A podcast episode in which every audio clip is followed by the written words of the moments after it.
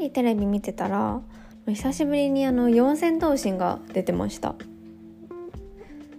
一時期さあのお笑い第7世代みたいなの言ってさもう四千頭身とかだったりぺこぱとか EXIT とかも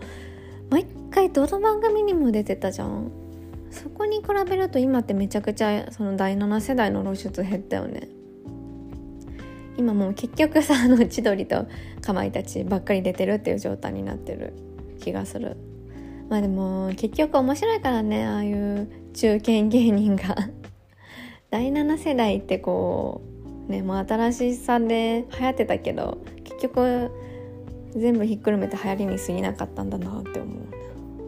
四千頭身もねその筆頭でめちゃくちゃテレビ出てたなって思うけど正直あの、まあ、お笑い的な実力に見合ったテレビの露出量ではなかったよね。うん。まあ、あの芸人としての新しい在り方みたいなのを提示した意味ではすごいして仕事してたんじゃないかなって思います。うん、3人ともがゆるふわでいいんだっていうところとかあとトークが面白くなくてもいいんだっていうところとか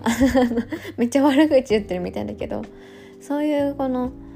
芸人としてのステレオタイプを破っていった破っていくっていう仕事は果たしたんじゃないかな。やっぱねああいうちょっと何て言うんだろう。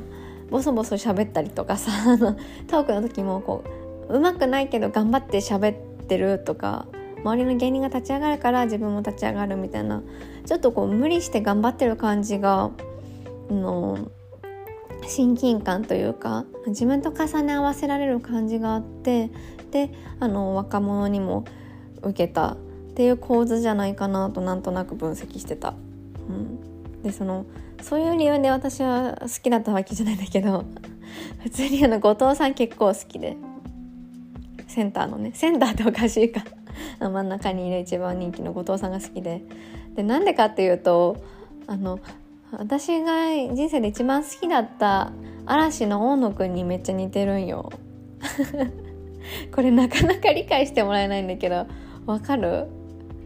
大野くんも本当に喋んないしもうずっとボソボソしてるし。であの背丈もね大野くん1 6 6センチしかないのかな。それも似てる小柄なところも。あと色の黒さも似てるし目がタラーンとしててちょっとちっちゃい目のところも似てる。っていうのでなんかでも私大野くんは20代の大野くんが好きであのちょっと年老いてから去ってしまったっていうのがあるから大野くんとの重ね合わせでなぜか四千頭身をちょっと応援してた。